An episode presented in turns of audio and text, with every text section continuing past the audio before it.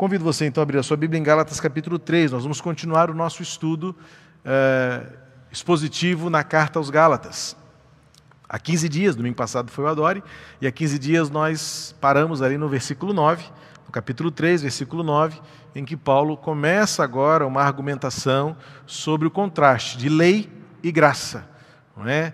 de justificação pelas obras não é essa expressão que ele usa, para não fazer confusão com o Tiago, mas ele fala sobre esta, eh, este conceito de fazer alguma coisa, né, de cumprir regras, mas ser totalmente incapaz e suficiente para a vida com Deus, a graça em Jesus. Ah tá, se falhar eu pego esse aqui. Obrigado. Ah, e em contraste com o poder da graça, o poder da fé, que muitas vezes nos surpreende. E a gente faz aquela pergunta: como pode? No processo da evangelização, quando anunciamos a graça, alguns perguntam, mas é só isso? E é o que Paulo vai argumentar aqui. Lembra que em Gálatas estava acontecendo um problema doutrinário, porque a igreja em Gálatas estava sendo influenciada por alguns que estavam trazendo ou influenciando no que Paulo chama um outro evangelho que não é o evangelho, obrigando aquelas pessoas a praticarem, a cumprirem ritos de uma religiosidade já vencida, já é, transformada pelo poder da cruz de Jesus. E é justamente agora quando Paulo ataca o problema, bem pontualmente, quando ele vai tratar da incapacidade dos preceitos da lei de trazer justificação ao homem, de relacionamento com Deus, e vai mostrar o poder que a graça, pela fé, opera na nossa vida. E como isso e por que isso opera. Diz assim em Gálatas 3, versos 10 ao 15.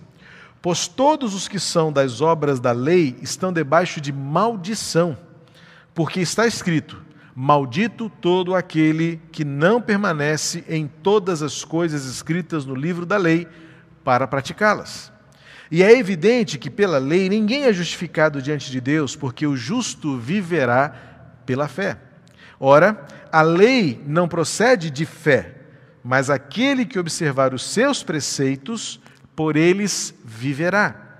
Cristo nos resgatou da maldição da lei, fazendo-se Ele próprio maldição em nosso lugar, porque está escrito: Maldito todo aquele que for pendurado em madeiro, para que a bênção de Abraão chegasse aos gentios em Cristo Jesus, a fim de que recebêssemos pela fé o Espírito prometido. Irmãos, falo em termos humanos, ainda que uma aliança seja meramente humana, uma vez ratificada, ninguém a revoga ou lhe acrescenta coisa alguma. Você observou que foi até o versículo 15, que talvez na sua, na sua Bíblia, como na minha, existe uma separação das porções? Mais uma vez eu volto a dizer, esses versículos nos ajudam muito, essas separações editoriais também nos auxiliam, mas algumas vezes elas atrapalham você entender um contexto mais coeso do ensinamento que a Bíblia traz, especialmente quando trata-se de textos paulinos. O apóstolo Paulo ele tem pensamentos muito é, é, complexos, vamos dizer assim, muito cheio de entremeios, de pensamentos entre parênteses, de explicações no meio de uma fala. Então, por isso, às vezes, a gente precisa ir além dos numerozinhos e ir além dessas porções segmentadas do texto bíblico. Quantas vezes você já ouviu alguém dizer, ou até arriscaria dizer, quantas vezes você mesmo já não disse o seguinte: Eu sou uma pessoa muito boa. Quantas vezes no autoexame alguém já teria encontrado em si razões pelas quais somos merecedores do favor de Deus? Quantas vezes nós, ao olharmos para nós mesmos, a gente examina a nossa história, a gente avalia a nossa prática, a gente faz um exame nos nossos currículos, especialmente o religioso, e fala assim: ah, até que eu não sou tão mal assim, não. Muitas pessoas acabam dizendo que ir à igreja, viver como a Bíblia diz, e até falam: não, a minha Bíblia, a minha vida é pautada na palavra de Deus. Então a gente estabelece aí uma lista de regras, de, de, de fundamentos práticos acerca da nossa moralidade, do certo e do errado, muitas vezes de usos e costumes. Faço assim, estou acostumado a fazer desse jeito.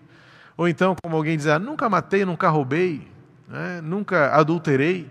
E nós então temos esta lista dos nunca fizemos alguma coisa, como se isso nos é, desse algum merecimento, algum diferencial diante do juízo de Deus. Alguns muitas vezes podem até arriscar dizer: Deus está muito contente comigo. Algumas vezes nós até confundimos a prosperidade material com o favor de Deus. Então a gente fala assim: não, está tudo dando certo na minha vida, Deus está sorrindo para mim, Ele está contente comigo, porque olha, olha a minha vida como está dando certo. Eu estou tão bem com Ele que, olha, está dando tudo certo. Só que esta avaliação ela é muito frágil, ela é tênue e ela é perigosa.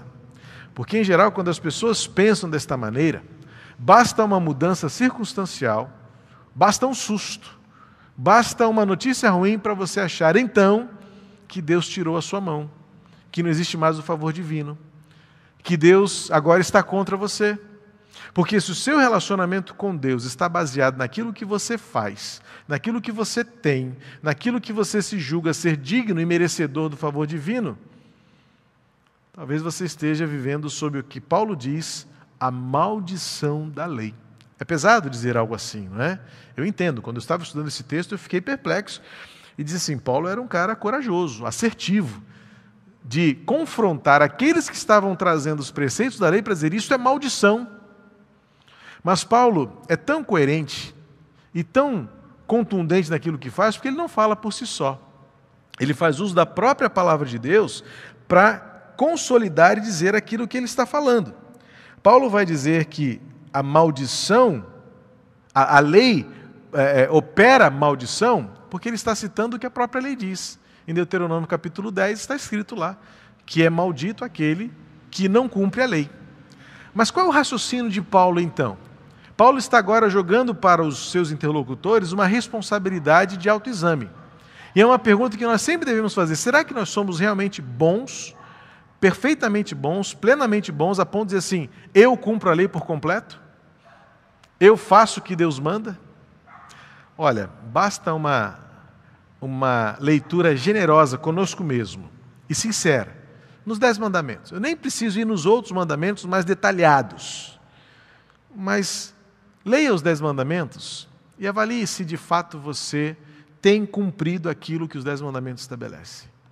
E ainda mais, fazendo aqui uma alusão aos nossos, nossos estudos das quartas de vida plena, em que nós falamos sobre, por exemplo, as bem-aventuranças, e depois nós avançamos ali no capítulo 6 sobre aquelas falas recorrentes de Jesus. Vocês ouviram, eu, porém, vos digo.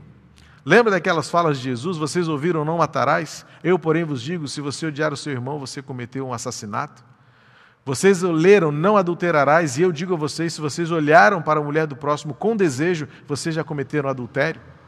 Então, com base nesta, nesta, nesta compressão e nessa expansão, fazendo uma alusão aos nossos estudos das quartas-feiras, que têm sido tão proveitosos, tão proveitosos, o que Paulo está dizendo é a mais perfeita verdade à luz da própria lei. Porque a lei diz em Deuteronômio capítulo 27, desculpa, eu errei a referência. Deuteronômio capítulo 27, versículo 26 vai dizer que é maldito aquele que não permanece em todas as coisas escritas no livro da lei. E Paulo está dizendo para eles assim: vocês então são praticantes de tudo aquilo que está escrito na lei? E Paulo está dizendo: olhem para vocês mesmos e vocês então verão que vocês serão amaldiçoados pela própria lei, porque a lei condena. A lei ela existe para apontar onde está errado. E quando nós, somos, nós somos confrontados com o que a lei apresenta, com o parâmetro e o padrão ético, o padrão de correção, o padrão de justiça, a gente se lembra daquela cena da mulher adúltera trazida pelos seus acusadores diante, jogada aos pés de Jesus, em que eles disseram: Mestre, o que a gente faz com essa mulher? Ela foi, foi pega em pecado. E Jesus olha para eles e fala assim: Quem de vocês não cometeu pecado? Lembro do pastor Neil Barreto no ano passado, refletindo sobre esse texto, em que ele disse que a, a percepção que ele faz dessa leitura é: ele deve ter olhado para aqueles homens e falado assim: quem de vocês aqui nunca desejou essa mulher? Ou mais, quem de vocês aqui nunca, nunca ou ainda não se deitou com ela? Qual é a diferença de vocês para ela? E então as pedras sendo jogadas, largadas no chão, revelam que nenhum de nós é capaz de cumprir a lei por si só. É muito fácil pensar desta maneira como nós somos levados a pensar. Eu sou muito bom, nunca matei, nunca roubei, e a gente então escalona os pecados com aqueles pecados mais graves, não é? Mas quando a gente é sincero, quando a gente faz este autoexame autêntico, a gente fala assim: eu mereço morrer. Como eu disse hoje pela manhã, o dia que trouxerem para um ambiente como este uma máquina que lê e revela os pensamentos, a gente vai ficar horrorizado e a gente nunca mais vai se ver, porque teremos vergonha do que a gente pensa. É isso que Paulo está falando, pela ótica da lei, pela ótica da, dos preceitos legalistas que Moisés estabeleceu, revelado por Deus como um padrão necessário para estabelecer um princípio moral, um princípio de correção. Ficou estabelecido o seguinte: a lei mata, porque ninguém é capaz de cumpri-la por inteiro. O, esse texto que o apóstolo Paulo traz, esse ensinamento que ele traz para os crentes gálatas, é que quando nós olhamos para esta realidade, descobrimos que o nosso grande problema é que nós achamos que há segurança em dizer que nós somos bons o suficientemente para merecermos o favor de Deus. Então a gente dizer para nós mesmos acreditarmos, eu sou bom, eu faço tudo certinho. E quando nós trazemos para o aspecto religioso, né? Ah, eu vou à igreja, eu não abro mão de nenhum culto, é, eu nas práticas, né? Da, eu oro, eu até fazer uma menção à quarta-feira passada, eu faço meu jejum de vez em quando. E então a gente, a gente estabelece uma segurança olhando para aquilo que nós fazemos. Mas a gente vai descobrir que o Evangelho é nada daquilo que nós fazemos como razão para sermos, mas em sermos como a razão para o que fazemos. É uma questão de colocar as coisas em ordem. É uma forma de dizer, motivado por aquilo que você é. É um jeito de fazer, revelando qual é a sua essência. Porque, na verdade, quando nós invertemos esta razão, e Paulo está condenando isso, vocês estão achando que podem se exibir, podem ter segurança e podem ensinar que fazer alguma coisa para Deus é o mesmo que ser alguma coisa em Deus? Por isso que lá no versículo 14 ele fala que só em Cristo é possível receber o Espírito Santo e pela fé. Não é pelas nossas ações, não são pelas nossas ações. A gente acha que porque fazemos algumas coisas boas, e devemos fazê-las, porque nós fazemos algumas coisas certas e é nosso dever fazê-las, isso nos dá a segurança de que Deus precisa olhar para nós e Ele então deve-nos um favor. Mas Paulo vai fazer uso de um recurso lá do Antigo Testamento ainda, quando ele aprendeu com o profeta Abacuque, que não importa o que a gente faça, o que nos move é a nossa capacidade de viver pela fé. O justo viverá pela fé. O conceito deste viver aqui é o procedimento, não é a sobrevivência. E o conceito do justo aqui não é aquele que é perfeito. Uma tradução livre, parafraseada desta afirmação de Abacuque 3, de que o justo viverá pela fé, é você entender que o que ele queria dizer é: alguém que quer viver corretamente lançará mão da fé da entrega, da obediência, da sujeição, da confiança no propósito, na vontade de Deus, porque é o único caminho para fazermos o que é certo. Porque se depender de nós mesmos, nós não somos aptos, porque a lei condena. A lei a lei vai dizer o que quais são os motivos para nós sermos condenados, destruídos. Tentar todo aquele que tenta viver por esforço próprio e de uma forma independente de Deus, sem dúvida está destinado ao fracasso. Não prospera, não prevalece, porque nós somos falhos. E por mais zelosos que possamos ser, em algum momento nós seremos pegos em alguma contradição. Eu costumo dizer que se existe alguma coisa que, é, pela que me policio, particularmente o tempo todo, é a coerência. Porque nós somos inclinados, nós somos é, é, é, jogados quase que instintivamente ao tempo todo falharmos com os nossos princípios, com os nossos preceitos, com os nossos valores e somos incongruentes, inconsistentes, incoerentes. Quantas vezes dizemos que cremos em alguma coisa, mas agimos totalmente distinto disso? Dizemos que acreditamos em algo, mas na prática, quando chega a hora do vamos ver, a hora da pressão, a hora da decisão, nós titubeamos, nós falhamos, porque nós não aprendemos a viver pela fé. Mas então, vira e mexe, a gente reformula a vida e diz: não, agora eu vou fazer o que é bom, agora eu vou fazer o que é certo. E este agora vou fazer é como se nós estivéssemos colocando a responsabilidade em Deus para que Deus desse um jeito nas coisas. Ou quantas vezes você, como eu, já não fez votos a Deus e disse: Senhor, olha, eu vou fazer isso, isso, isso, o Senhor vai me abençoar, não vai? A gente promete a Deus fazer coisas, ser alguém que nem, nem somos capazes de ser e fazer, e jogamos para Deus a responsabilidade. Senhor, se tu me abençoares, então fazemos da nossa relação com Deus um jogo de interesse, essa troca, esse vai e vem de promessas e cumprimento. E, em geral, nós não somos capazes de cumprir os votos como nós dissemos que cumpriríamos. Então, Paulo está dizendo e ele usa, continuando a mensagem de 15 dias atrás, ele usa o exemplo de Abraão. Abraão, ele poderia ter todas as razões para dizer que ele fez o que era certo, mas ele preferiu viver pela fé. Ele preferiu confiar na provisão, na providência de Deus. Porque muitas vezes os planos não darão certo, as circunstâncias não serão favoráveis, as nossas obras não serão suficientes e só nos restará o quê? Confiar em Deus. E Paulo aqui vai trazer uma mensagem que coloca e confronta aquilo que os seus interlocutores estavam tentando realizar na igreja da Galácia, aquela igreja espalhada por uma região enorme. Eles estavam dizendo: olha, Jesus não é suficiente. A cruz não é tudo isso que estão falando para vocês.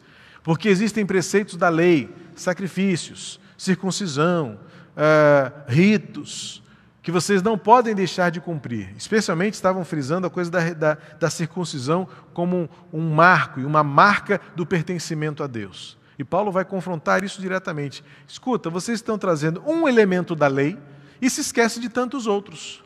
Vocês estão trazendo um preceito da lei e se esquece de tantos outros. E se você então colocar num, num, num, num escalonamento do que é importante, Toda lei é importante. Porém, como toda lei é importante e nenhum de nós é capaz de cumprir toda a lei, então nós tornamos-nos amaldiçoados. Então, de que adianta você ser circuncidado se você é um mentiroso?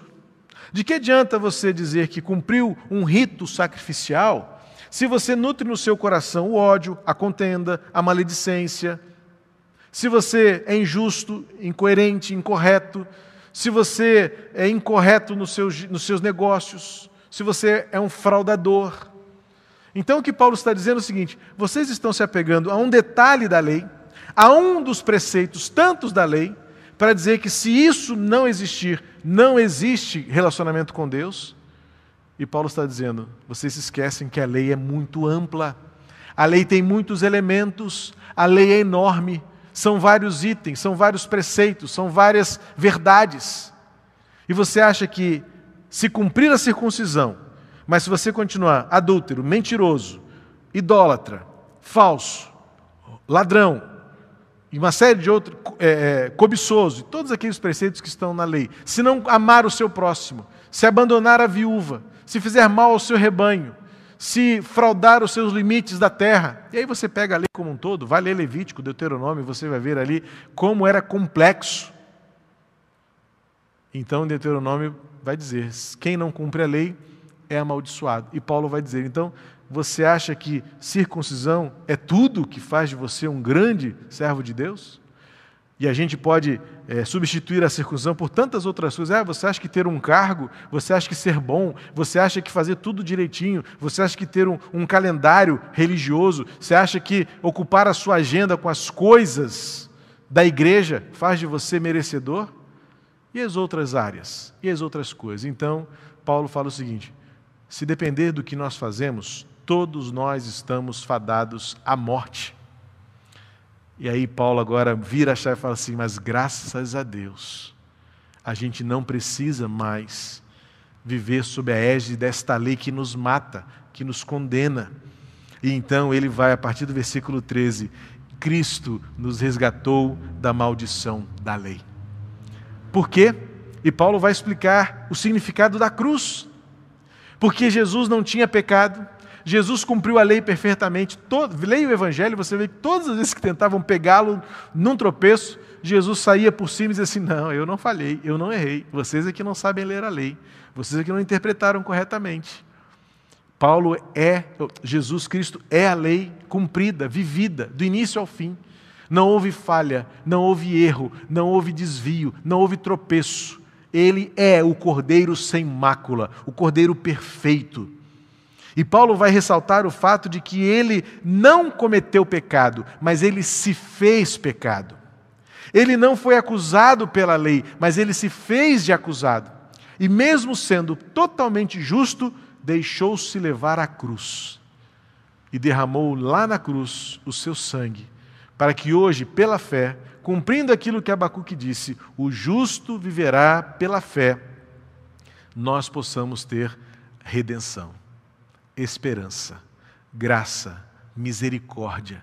Tudo aquilo que nós precisamos e que não tem nada a ver com o que nós fazemos, mas que nos transforma para nos fazer de um jeito diferente, para que as pessoas possam olhar para nós e ver o que está escrito aqui: o Espírito Santo agindo em nossa vida. Só é possível ter um, problema, um relacionamento real com Deus quem admite, quem aceita que existe um único caminho, Jesus Cristo, que se fez a maldição da lei para que nós fôssemos então perdoados, justificados. E alguém pode agora secundar, ah, então já que Jesus se fez maldição por nós e agora está tudo certo, o caminho está aberto, então eu vou ver do meu jeito? Não, porque Paulo vai dizer, versículo 14: a bênção de Abraão chegou até nós, inclusive nós, gentios, que não éramos povo de Israel, mas tornamos-nos o novo Israel de Deus, e ele diz, a fim de que recebêssemos pela fé o Espírito prometido. Então veja que esta fé coloca em nós a responsabilidade, a necessidade, a alegria de buscar a correção, de fazer o que é certo, de fazer o que é bom, mas o que muda são as motivações. Eu não quero fazer o que é bom, o que é certo, o que é justo, o que é virtuoso, o que é santo, para que eu seja merecedor do favor de Deus.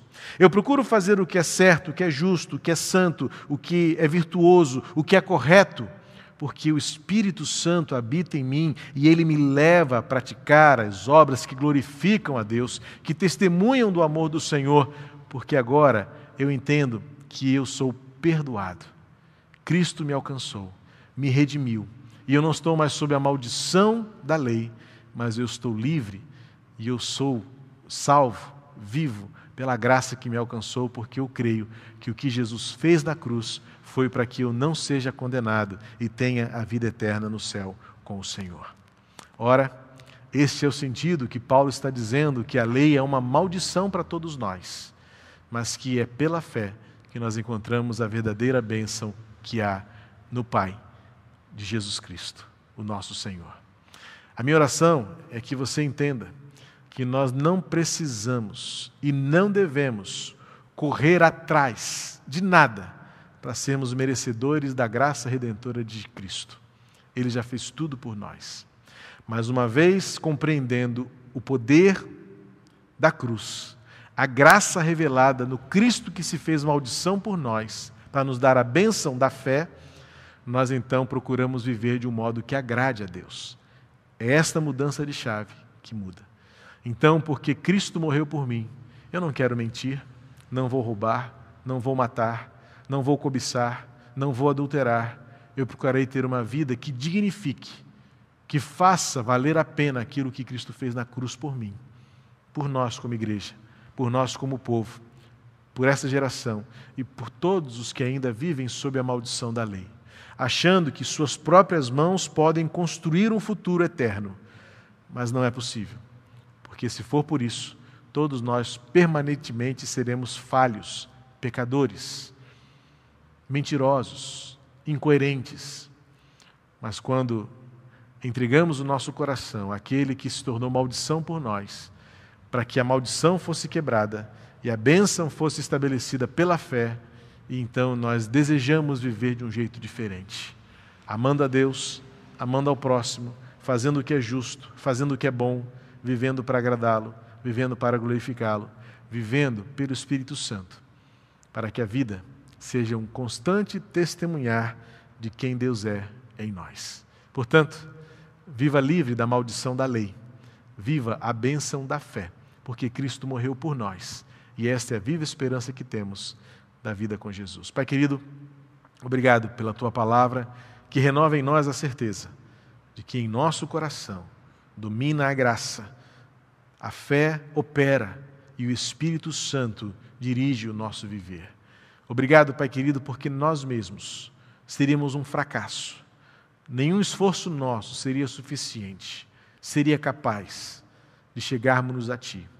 Mas Tu tomaste iniciativa e Cristo fez-se maldição por nós. E é nele que encontramos esperança e recomeço. E é ele que continua manifestando poder para transformar vidas, crianças, adultos, jovens, trazendo-os para uma vida de significado uma vida que tenha sentido, uma vida que tenha esperança. Obrigado, Pai, porque em Jesus descobrimos a bênção da graça pela fé e o Espírito Santo que habita em nós. E nada pode ser acrescentado ou tirado disso. Por isso a vida vale a pena. A vida é tão alegre com Jesus Cristo em nosso coração.